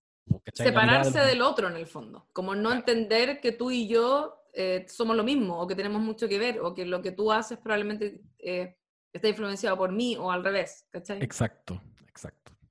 Oye, qué interesante, me encantaría. Qué, elevado que terminó. Voy con una cita. Me encanta, oye, todo esto. Oye, recuerden eh. que eh, así como comentamos este capítulo, hay muchos otros capítulos disponibles de No Sabes Nada podcast en plataformas digitales. Así que pueden consultar, por ejemplo, nuestro último especial, que es el capítulo de la semana pasada, donde estuvimos hablando de El Día de la Marmota, de The Life of Brian y Superbad. Y ahora próximamente vamos a hacer otro, yo creo, porque vamos a estar alternando entre series que vayamos comentando, pero también otros episodios intermedios que van a hablar de otras cosas. Em, el próximo capítulo, no sé si estamos en condiciones de decirlo. Sí, casémonos nomás. ¿Estamos? Ya. Sí. Así, así nos obligamos. El próximo capítulo va a ser de M. Yes. M. El, próximo capítulo va a ser de Master of Known. Una serie de un cancelado. O no tan cancelado, abriremos el debate. ¿Qué es el cancelamiento? Es ¿Nos van a cancelar, por hacer un capítulo sobre una serie de un cancelado? Abriremos el debate, no. Bueno, vamos a estar ahí hablando un montón de cosas, pero mm, para que estén muy atentos a todos nuestros capítulos y que eh, vayan recomendando también este episodio, si es que les gustó, o cualquier otro, a sus cercanos, para que cada vez seamos más en esta comunidad de No Sabes Nadites. Muy Oye, bien. me, me acordaba de gustó eso. cuando grabamos el capítulo de Friends, partimos diciendo como, oh, mira, por fin vamos a grabar un capítulo de comedia. Hemos estado ta- hablando tanto de dramas y ahora hemos hecho como cinco capítulos de pura comedia y, y me encanta. Oh, Nos estamos poniendo al, al día. Sí. Oye, vean y aprovechen de ver Master of None si es que escuchan esto con anticipación para que después puedan escuchar el capítulo tranquilamente. Y bueno, igual no es una serie como con grandes spoilers, pero súper buena, así que eh, échenle un ojo. Oye, y hay alguien que ha estado escuchando todos nuestros capítulos y que nos escribió al Instagram y que le quiero mandar un abracito. Dice, Ay, qué bacán. hola, hola, solo quiero saludar. Esta persona se llama, es arroba mm, Mario Samu. Dice, hola, solo quiero saludar. Los empecé a escuchar esta semana desde el principio. Recién terminé la parte de GOT y he sumado a mi lista de series un montón que me llamaron la atención por lo bien que lo comentan. No me importan los spoilers, escucharlos a ustedes es un verdadero agrado. Ya llegaré al presente. Si pasa eso y los escucho comentando que les mandé este mensaje, lloraré. Son los mejores. Así que aquí tienes Marlo Para que Samu del pasado. Llora. Llora con esto. No, qué bacán, qué lindo mensaje. Ese tipo de mensajes me animan mucho a seguir haciendo más capítulos. Sí, son nuestro Todo. alimento 100%. Sí. Sí. todo el rato. Además, recuerden que nuestra filosofía, eh, que de hecho, eh, ¿quieren saber cuál es la filosofía de este podcast? Vayan a No Sabes Nada Podcast, porque ahí hay una pestañita que dice filosofía, o ya no está, o ya no está, ah, no. No, tiene que estar. Y en la pestañita filosofía, ustedes encuentran un meme que resume nuestra eh, Sí. idea de lo que es un podcast. Que no lo voy a comentar para que vayan a la- nuestro eh, Instagram. a Es la foto del grupo también, de WhatsApp. Sí. Sí, ¿es la foto del grupo o Sí, totalmente Sí, representativa? me encanta. ¿Verdad? bueno, Ah, a propósito de podcast. ¿cacharon que la jueza, al final, la jueza de The Good Place que pasaba viendo series, Ali McBeal, Justified, máximo. termina diciendo, loco, descubrí los podcasts. Sí, Hay millones. Sí, Va a ¿verdad? estar toda la eternidad y siguen sacando, dice. En la zorra. Maya Rudolph ahí, buen, gran, gran aparición que se manda. sí. Ya, pues, estaríamos entonces. Sí, Estaríamos estaría. entonces. Nos vemos la próxima semana con un próximo capítulo dedicado a Master of Known. Y eh, recuerden seguirnos en arroba no sabes nada podcast porque ahí vamos a ir subiendo muchas cositas. Mi nombre es Claudia Cayo y soy eh, también conocida en redes sociales como Chirimoy Alegre.